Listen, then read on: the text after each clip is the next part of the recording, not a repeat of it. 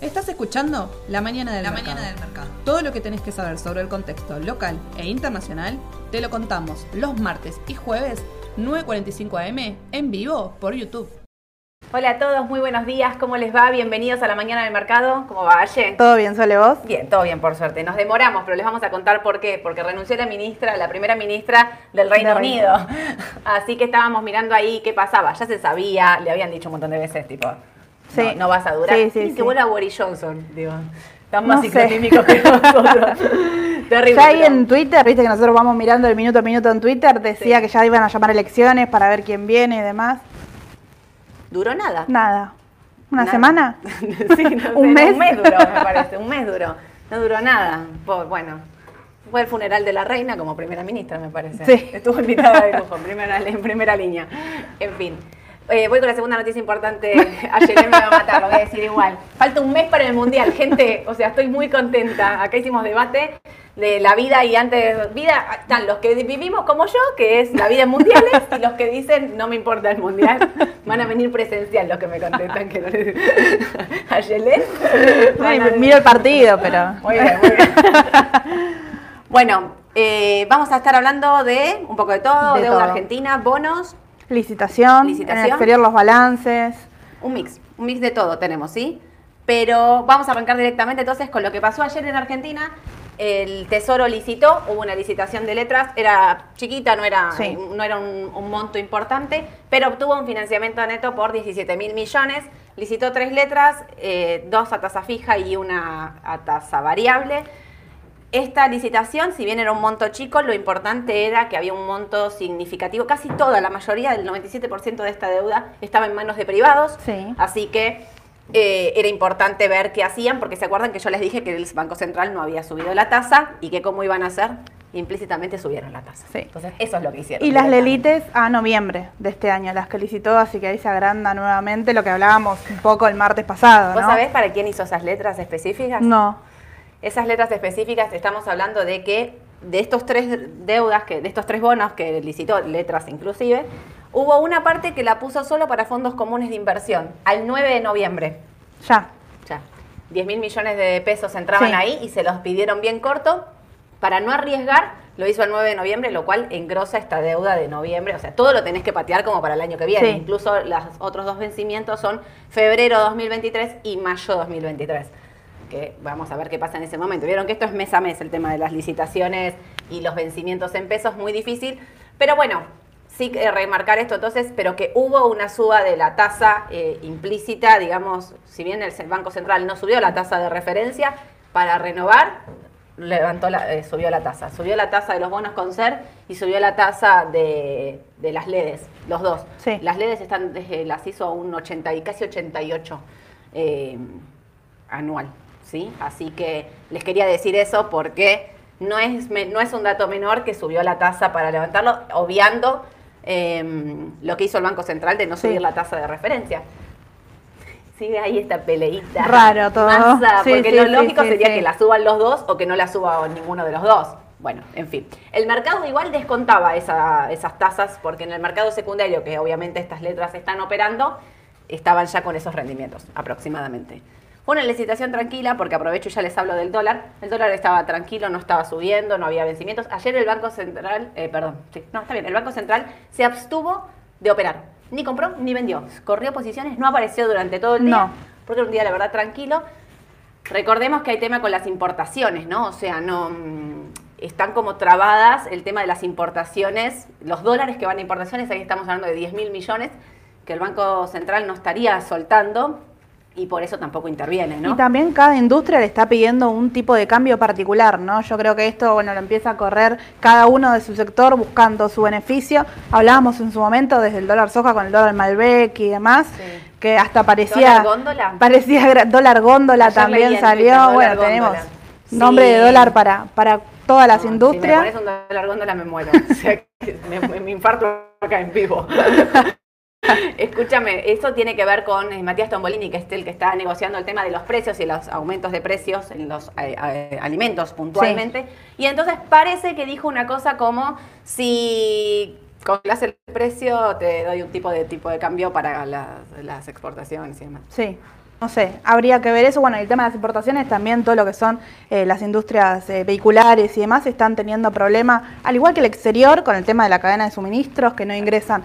Las autopartes las necesitan mira, no quiero decir una cosa por otra, pero creo que una semana sí o sí antes ellos tienen la posibilidad de traer eh, autopartes en 48 horas, que otra industria no lo tiene, pero le están frenando las importaciones y eso, bueno, hace que frene toda la cadena, ¿no? Sí, sí, de hecho iban, dijeron que iba a haber, sobre todo en ese sector, que iba a haber grandes problemas de, bueno, habían dicho de parar las plantas, digamos, de, suspender al personal, porque si no tienen para producir, digamos, claro. sí, como que era un tema real. Pero voy a ir medio rápido con esto porque quiero mostrarles, bueno, el tipo de cambio acá lo tengo, entonces el Qatar siguió subiendo porque la devaluación del oficial había retomado un poquito y demás. Está casi en lo mismo que la inflación, eh, la devaluación del oficial. Pero eh, entonces el Qatar subió a 3.18. Fíjense, los MEP y contado con liquidación, 3% abajo y 2,5%, digamos, aproximadamente, vienen igual por debajo de, la, inflación. De la inflación, ¿eh? Así que como les digo, siempre atentos con eso. Acá estamos lo del tipo de cambio. quiero ver una cosa, ahora que estaba pasando de pantalla en pantalla. Alguien el otro día en el chat, perdón, soy muy mala con los nombres, eh, me hablaba de poner hipervínculos eh, para no estar pasando de pantalla a pantalla. Gracias por el consejo. Tengo miedo de poner hipervínculos y que se me cuelgue internet y estos son como ya pantallas puestas, entonces... Pero ¿quién te dice, Agostina? La semana que viene prueba. Gracias igual por el consejo, porque me deben ver que cada tanto estoy como, loca. Escúchenme una cosa, vieron que el otro día hablábamos de, los bonos. La deuda. Tengo para adelante, para que no me pase esto, me habían recomendado eso, ¿no? ¿Se acuerdan que hablábamos de esto? Bonos soberanos en dólares, paridad histórica de bonos argentinos, que yo les contaba, estos son los, los bonos en el 2001-2002, en el 2008, en el 2022, que estamos en mínimos igual hacía el comentario de que hay pocos dólares en el mercado y que entonces el mercado está en este estado porque piensan, y los bonos están en acá bajos, digamos, porque el mercado piensa que pueden no llegar a pagarlos y que va a haber una reestructuración de esta deuda porque básicamente porque hay muy pocos dólares en el Banco Central. Pero lo que quiero mostrarles, siempre siguiendo esto, y para terminar, porque de este gráfico me llegaron un montón de preguntas, quiero contarles esto, que entonces para que ustedes tengan un poco de noción eh, de dónde estamos parados y cuáles son los vencimientos, ¿no? Porque yo digo, bueno, tenemos 2022, 2023, después las chicas van a subir todos estos gráficos para que ustedes los puedan ver. Lo rosa es sector público, lo violeta es sector privado y lo verde es multilateral, que es FMI, eh, sobre todo Banco Mundial, BID y demás, ¿no? Está, estamos hablando de eso. Eh, lo rosa que es sector público y lo violeta que es sector privado. Esto es, acá hay 3 mil millones, 3.500. Estamos hablando de vencimientos en el 2023 por 4 mil millones de dólares, 4.500. O sea, el número ronda ahí, ¿sí? Esto es por acreedor. Acá tenemos, y en celeste está lo, que es la deuda en pesos y en verde lo que es la deuda en dólares. ¿Sí? Uno se asusta cuando ve esto de pesos y por eso decimos el problema de la deuda hoy es en pesos puntualmente, acá se ve clarísimo, ¿sí? 12.500 millones. Em, ah, digamos, acá se ve muy claro qué bajo que es el, los, rendimientos, los vencimientos perdón, en dólares para los próximos años, ¿no? Lo que hizo Argentina cuando renegoció su deuda allá en octubre de 2020, sí. Martín Guzmán con los privados lo que hizo esto, ¿no? Correr la cancelación de deuda para adelante, patearla para adelante. Bueno, acá lo tienen muy claro.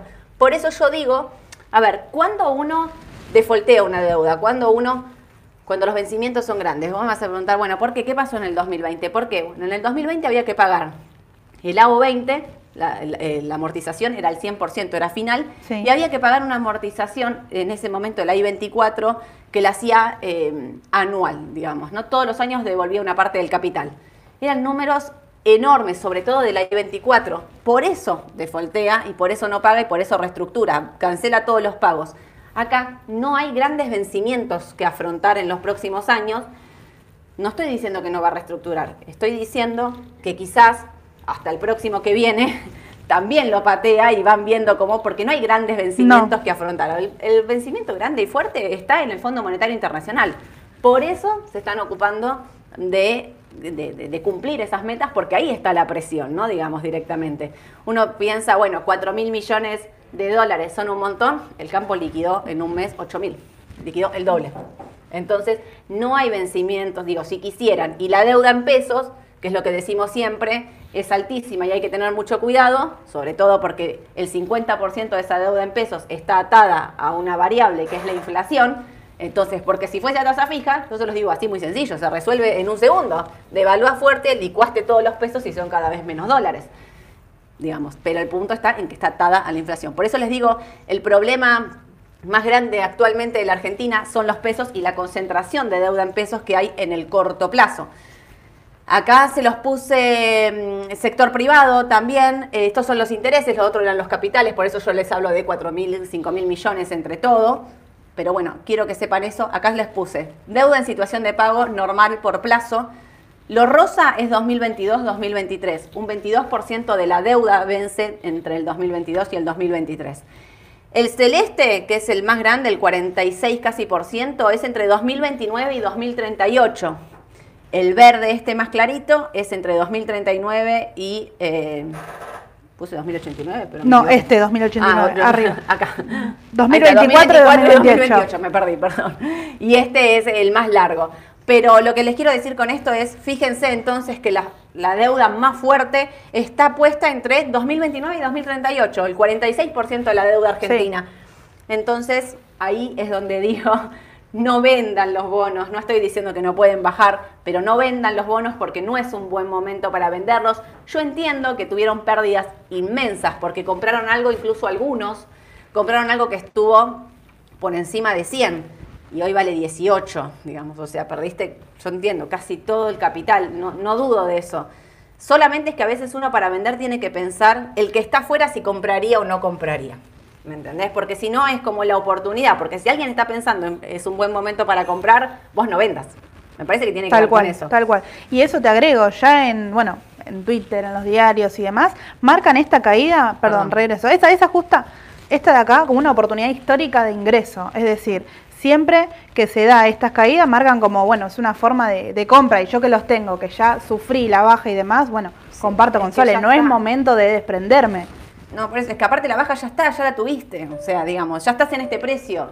Entiendo también que me hablaban del costo de oportunidad, el alguien me hacía un comentario de cuál es el costo de oportunidad de, tener esto contra un resto, el resto del mercado. Bueno, es que como siempre yo les digo, no compraría el 100% de mis, eh, de mis inversiones en deuda eh, argentina. Lo que haría sería diversificar. Entonces, el costo de oportunidad también es ver en qué porcentaje uno se pasa a esto. Seguramente Estados Unidos es un costo, es una oportunidad de inversión para los que están pensando a mediano o largo plazo, porque como hace un par de vivos atrás Ale contaba, cada cuántos años los índices se ponen negativos y después tienen como 3, 4 años positivos. Seguramente sean una oportunidad al mediano o largo plazo, pero yo creo que para los que quieren asumir un poco más de riesgo, esto sí es una, una clara oportunidad de, de inversión. Y repito, Ayer hablaba con un cliente que seguramente me está mirando, que le dije, te voy a decir en vivo, ni se te ocurra vender estos bonos. Basta, no me llames más para vender los bonos, hablemos de otra cosa. Otra cosa, en la página de Raba, donde dice mm, bonos, eh, y entran a la L30, por ejemplo, tienen el flujo de fondos, sí, completamente. Estos son los intereses y esta es la amortización. Y también lo que les quiero decir es esto, algo que vale 18 dólares, vamos a poner aproximadamente, cuando ustedes empiezan a sumar los intereses que pagan y acá la devolución del capital, se hacen la cuenta, van a darse cuenta que en julio del 2025 recuperaron toda la inversión. Los 18 dólares que pusieron hoy, hasta acá, julio del 2025, incluso te pasas, porque hasta acá te da 21 y pico.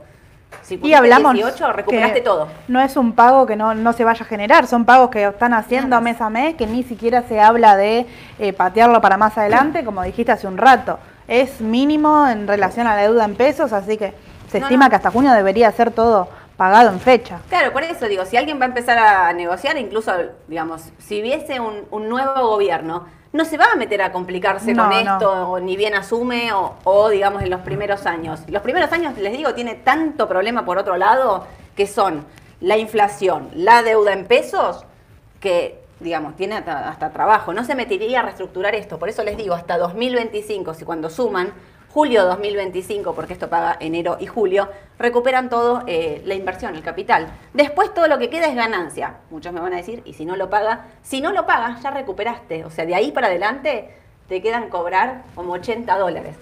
Si te hace una quita, te quedan por ganar 40 dólares. Son 40 dólares de ganancia. A esto es a lo que me estoy refiriendo puntualmente y por esto quería cerrar el tema que, que, se abrió el debate el otro día Sí. eh, con, este, con este gráfico, digamos, de, de baja de, de bonos. Acá en el 2008, me acordaba que el otro día no lo dije, es la estatización de las AFJP. El gobierno, esta, toda esta deuda estaba en manos de las, AF las AFJP, casi todas. El gobierno lo que hace es la estatización de eso, los toma y hace, genera lo que es hoy el ANSES, digamos, directamente. Lo hizo en un momento, la verdad, si mirás el mercado, decís fue un momento único para hacerlo. Estuvo muy bien pensado estratégicamente, después Está, hay gente a favor, hay gente en contra. Me refiero únicamente a la estrategia de en qué momento comprar algo. Si lo tenías que comprar, era en ese momento, estando en un mínimo. Así que quería cerrar, háganme preguntas si quieren el tema de bonos y demás, pero darles un pantallazo de cómo venía bueno. el tema de la deuda para que ustedes también entiendan eh, por qué seguimos recomendándolos a mediano y largo plazo. ¿Pasamos a Estados Unidos? Dale. Todo tuyo. Libro beige. Libro beige. Bueno, se presentó ayer, ¿sí? Este libro que habíamos comentado, que se presenta en ocho oportunidades nada más, de forma anual. Y la realidad es que sí pisó un poco lo que era el, el- a ver, el entusiasmo alcista que venía trayendo al mercado. Se sigue hablando de 75 puntos de aumento.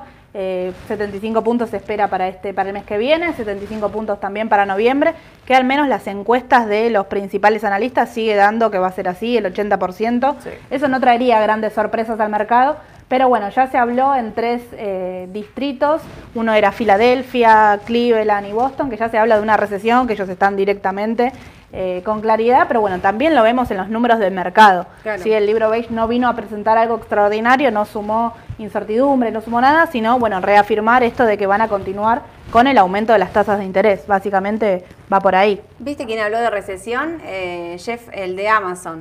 ¿Viste? Sí. Dijo que, que para él va, va a haber una recesión fuerte. Quizás tiene que ver también con eso, con los movimientos que, va, que tiene pensado hacer en su empresa, que en algunos momentos, ahora contrató gente, pero dijo que no sabe si la va a poder mantener y demás. Sí.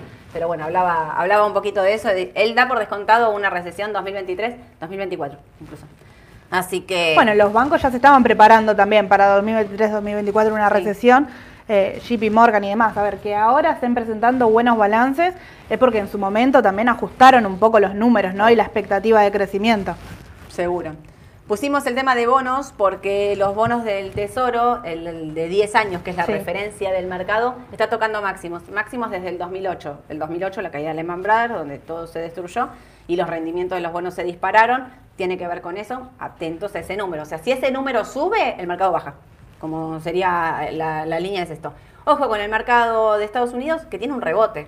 Un rebote fuerte. Vamos a ver qué pasa hoy, porque hoy estaba ahí como medio flojito Sí. Pero es un rebote contratendencial porque la tendencia es bajista. Sí, Sí, continúa, continúa quedar- haciendo la tendencia bajita. A ver, creo que uno de los, y engancho con el tema que sigue, ¿no? Uno de los principales eh, temas que está impulsando el mercado es el tema de los balances, que vienen números positivos. Bueno, vino Netflix la en- durante la semana, creo que fue el martes El en el martes a la after. tarde, sí. Y subió un 10-12%, pero hablamos de Netflix que cuando cayeron los suscriptores bajaba un 40%.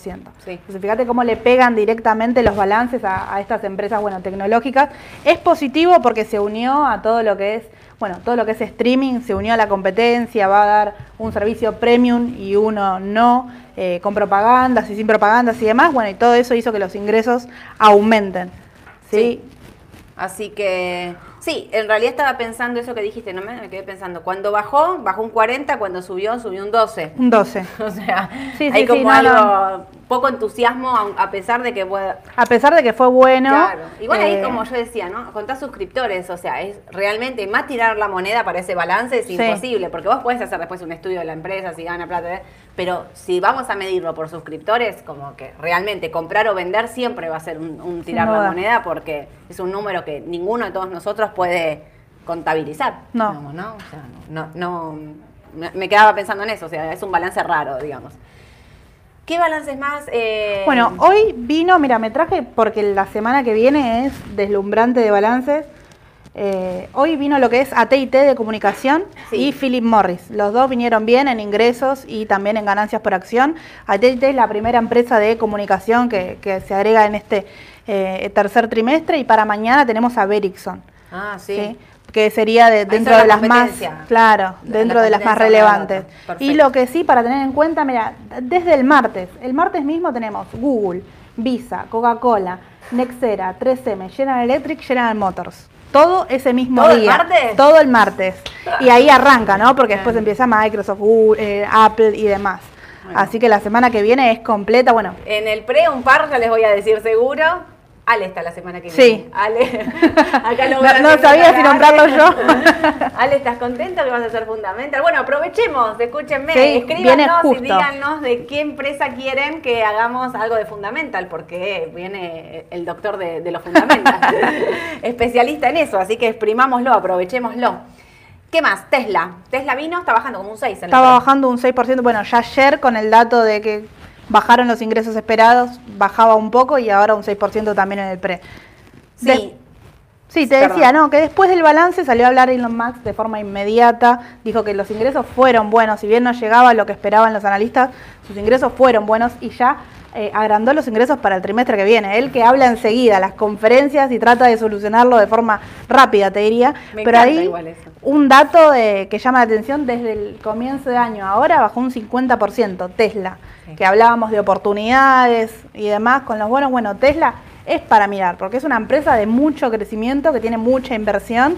Eh, los ingresos fueron récords, como te digo, por más de no llegar a, a lo esperado por los analistas, fueron ingresos récord. Los ingresos fueron récord porque aumentó el precio de los vehículos. Eso Así es. trasladó los costos de producción automáticamente, Automáticamente. al vehículo, no se hizo ningún problema, aumentó y por eso es el ingreso récord, pero a pesar de eso vendió menos cantidad Así de es. autos de la estimada. Él dijo que se armó un cuello de botella en la producción y le echa directamente la culpa a esto en problemas logísticos en las entregas y las presiones en la cadena de suministros de baterías. Igual como me parece muy bien esto que hace de salir y rápidamente decir qué es lo que pasó en el balance, porque para, para cortar con la especulación. Sí. También él entiende que es una empresa muy volátil y que si él no sale a aclarar, empiezan mil rumores y entonces puede generarle incluso pérdidas eh, enormes, digamos, porque cada vez que baja pierde fortunas. Lo que sí dijo es que va a entregar 500.000 automóviles en el próximo Sí. trimestre. O sea, mantuvo el número, que es un montón más, es el 45% más que en el mismo trimestre del año anterior. ¿Llegará o no llegará? Es Habría ver. incógnita, Sí. pero bajó un 50% el papel ya. Habrá que ver si es una posibilidad o no. Bueno, hizo este año, hace poquito, hizo el split también, que eso, a ver, hablábamos un poco cuando, creo que estuvo Mauro, cuando salió el split de Tesla, Sí. eh, que siempre que una empresa hace el split es generalmente para crecer, Sí. para atraer más, más inversiones, para llamar más la atención y de ahí para adelante. Sí. Así que bueno, habría que ver cómo, cómo continúa. Lo que pasa es que justo varias empresas hicieron split. Sí. Siempre que se hace un split, la empresa sube, pero me parece que se les dio, hicieron los split en un momento de tanta baja, de tanta Sí. incertidumbre, de la Fed y qué sé yo, que se llevó puesto todo. Se llevó puesto incluso los split que hicieron Sí, y los- las empresas, Microsoft no hizo también, Mm, Amazon. Amazon y Google. Y Google, por eso dice, las llevó puestas, sí. digamos, siguieron bajando igual, que es lo, generalmente pasa lo contrario en eso, ¿no? Y eh, Tema de Japón. El tema de Japón. eh, Tocó mínimos de 1990 directamente, así que ahí, bueno, y hablábamos un poco de China también, que está complicado. China se habla nuevamente de, eh, bueno, el conflicto de la pandemia, el confinamiento y demás, está nuevamente ahí presente y ayer eh, Baidu y eh, Alibaba y demás bajaban entre un 5 y un 9% Justo de forma directa por de eso. CDR de Baba. ¿Qué pensamos de CDR de Baba? Se están destruyendo. Mira, sí, complicado en este momento comprar China sabiendo que ellos se mueven todo por el tema del, del confinamiento. Obvio. Sí, y es tan volátil como Tesla, te diría, ¿no? Sí. Incluso te digo, para mí, en ese punto hasta es un poco peor, porque le sumás Sí. en lo que es el conflicto Estados Unidos-China, que siempre los están amenazando con que los van a deslistar. Sí. Ojo entonces con, con, digo, Baba, porque justo veo una pregunta de eso, pero en general con todos los papeles chinos, atención. Y ojo con esto que dice Aye del confinamiento, de que los van a volver a encerrar, digamos. Y otra cosa es que no estaban publicando los números del trimestre, el También, y demás. sí, como sí, lo que es- No quieren decir en realidad una pavada, que no están creciendo como era obvio. O sea, ¿quién, quién en el mundo está creciendo? Nadie, nadie. O sea, de- acaba de. Cuestión de orgullo. Acaba de volar la ministra del Reino Unido. O sea, están haciendo lo que pueden, pero bueno, no lo quisieron publicar. Y de ahí es que venía mm, el tema de China también, Sí. como medio raro. Sí, Así sí, que ojo con Baba. No sé, con general con, con todos los papeles eh, argentinos, no, con los papeles argentinos también, con los papeles chinos. Y después trajimos de forma particular dos papeles eh, que, bueno, que habían solicitado ahí en los comentarios, siempre lo nombran y demás, que es Globan y Bioceres. Sí.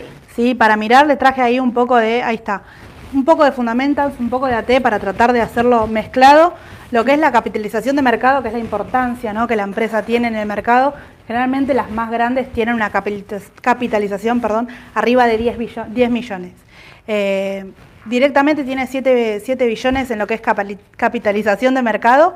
Eh, es una empresa muy importante en el rubro, directamente es la más importante en el rubro, pero no es la más importante a nivel bueno, del mercado, no entra en las principales.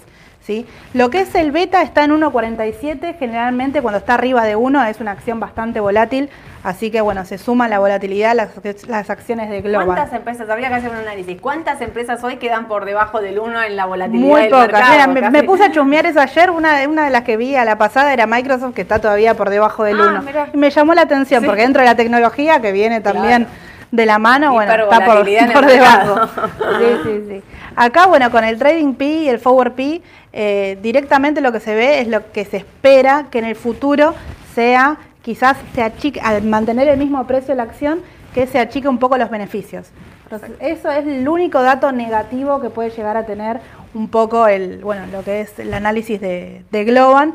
Pero, eh, ¿qué pasa con esto? Esto habla de siempre mantener el precio. Sí. Y los principales analistas ya se hacen encuestas y demás, dan Globan como compra fuerte directamente a estos precios y esperan, tiene una proyección a eh, 271 dólares, que es un crecimiento bastante, bastante grande. Ahora voy a mostrar cuánto vale ahora, lo tengo en el que sigue acá. ¿En este? Sí, sí, sí. ¿Es Global? 171 sí, está. 171 está. Y 271 estamos hablando de un crecimiento de 100 dólares directamente, que ni siquiera está en acá, ahí directamente. Y Sí. puede ser, ¿eh? Si lo Sí. mirás por AT, puede ser que Sí, vaya sí, a sí. buscar. Habría que hacer una, un AT más profundo, Va pero... por, va por AT directamente, lo único que les traje acá son el tema de los soportes y ver cómo Globan está por debajo de todas las medias. Así que de primera medida puede ir a buscar lo que son las medias. eh, frenó justo en el 0.61 mirándolo a largo plazo de, de Fibonacci, así que bueno, podría, podría A ser una opción. atención, a a mí Globan, atención. la verdad, analizándolo ayer, me, me gusta mucho como para, como para entrar en estos precios. Ok. Bueno, Sí. una recomendación ahí buena. Entonces, tiene CDR también. Tiene CDR, sí, sí, sí, tiene Ok, CDR. Y tiene el balance más lejos, hablamos de 19 de noviembre recién. Ah, bueno, Así bueno que quien no se quiera arriesgar, ver si viene bien o no el balance, bueno, puede ser una oportunidad. Exacto. Y después, bueno, el tema de Bioceres, en cuestión de eh, Fundamental, lo traje nueva- únicamente para presentarlo y para mostrar esto. Tiene beneficios directamente negativos, ¿sí? es decir, que está invirtiendo más capital Claro. del que está recibiendo.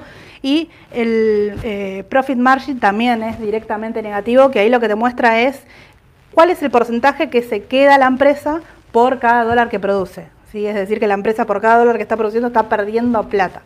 Claro. Así que desde Atentos ese con lado- eso. Igual es una empresa que se dedica a invertir constantemente Sí, porque eso el desarrollo de semillas y demás, de los, eh, con el tema del agua, ¿viste? Que Claro. las semillas esas transgénicas para, Sí. la- no- para la para cuando hay faltante de lluvia o casualidad, que es lo que está ocurriendo no solo acá, sino en Sí. el- en, el mundo entero y la falta de alimentos. Quizás hay una inversión muy fuerte de esa, pero es bueno este dato, atentos cuando preguntan por los y acá- que si bien es muy buena la empresa, atentos. Miren esta lateralización ayer cuando la vimos, Sí. me mató.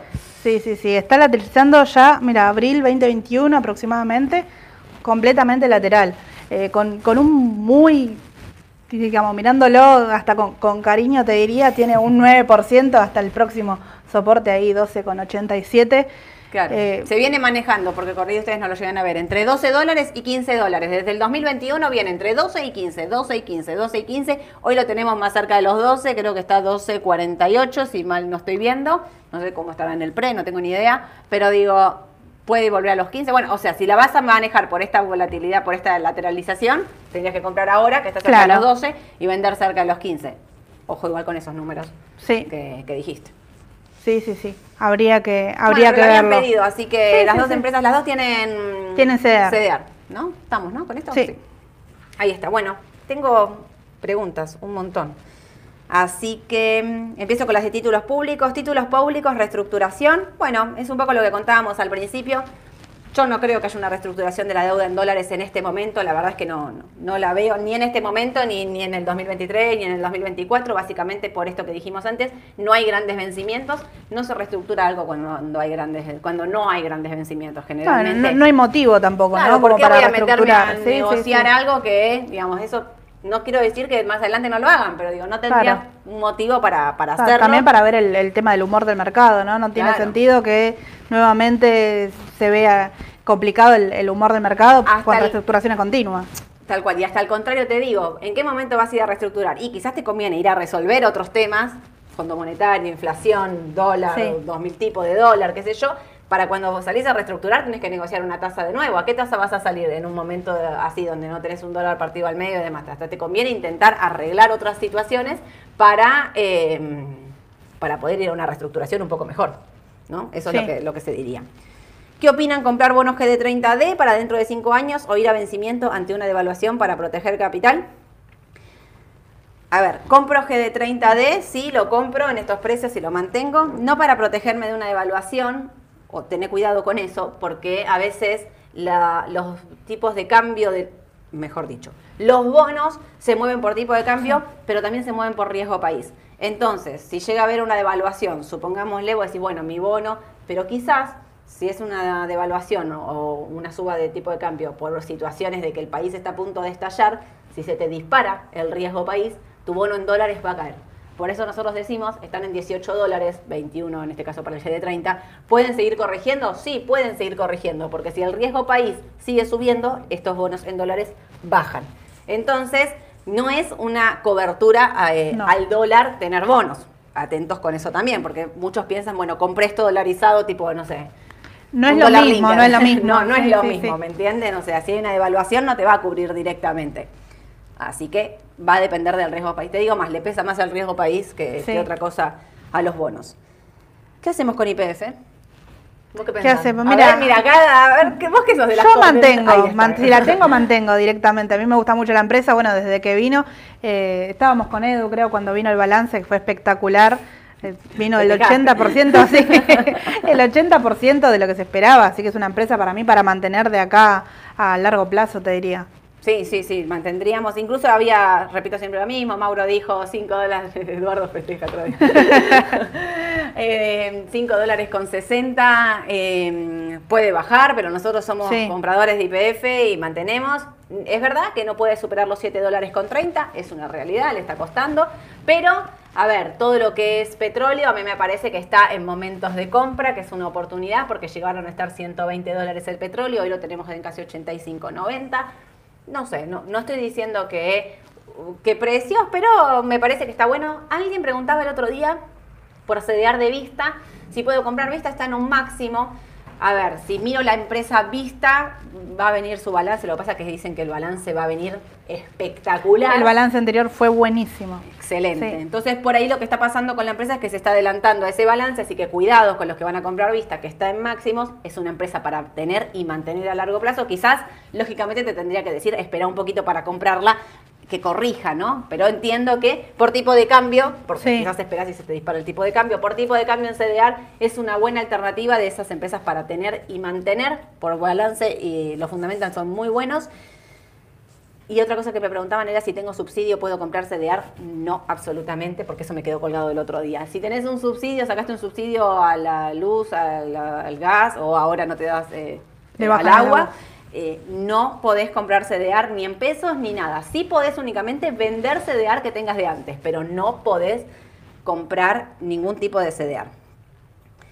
Eh, ¿Qué otras para que tengo de todo? ¿Qué hacemos Está buena ahí la, aclaración de vender porque hubo, eh, Texar fue la que pagó el dividendo en CDRs. Así que hay muchos que ni siquiera operaban CDR, que les aparecieron CDRs en la cartera, que bueno, vender, ah, desprenderse, sí. Texar, sí, sí, sí, sí, sí Texar pagó en cuatro CDRs, así que... ¿En qué momento? Qué oportuno. Sí, sí. Eh, ¿Qué hay de cierto sobre los que se anotaron a previaje no van a poder comprar dólares? La verdad no lo escuché, no tengo ni idea, pero puede ser, digamos. No me extrañaría. puede ser. Ayer, el otro día, se reían acá de ojo con sacar un. La hora 30. La, hora 30 o qué sé yo, que no te van a dejar comprar dólares. No sé si es así, surge el chiste porque por cada cosa que haces no te dejan comprar dólares.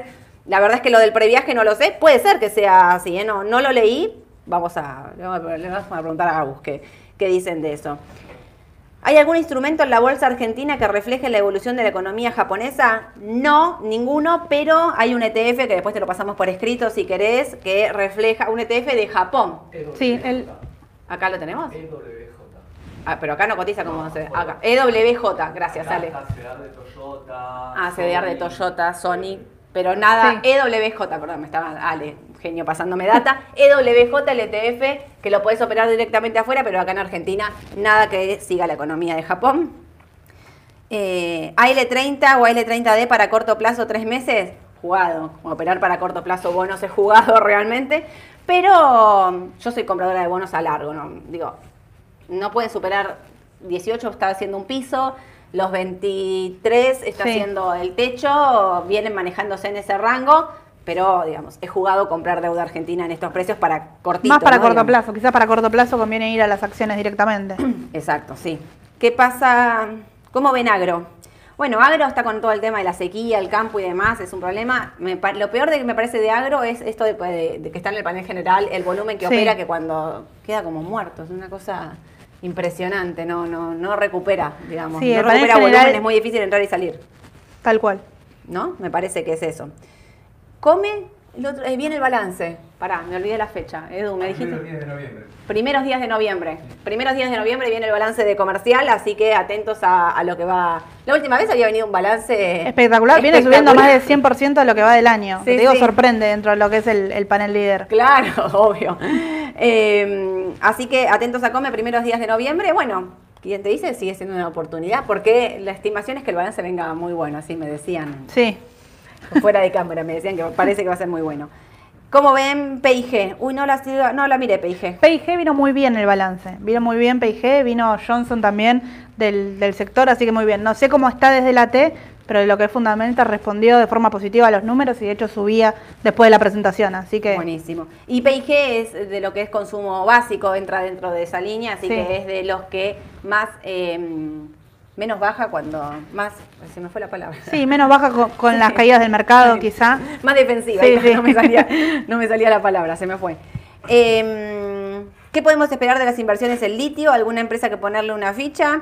Litio viene subiendo fuerte, recuerden el ETF LIT afuera.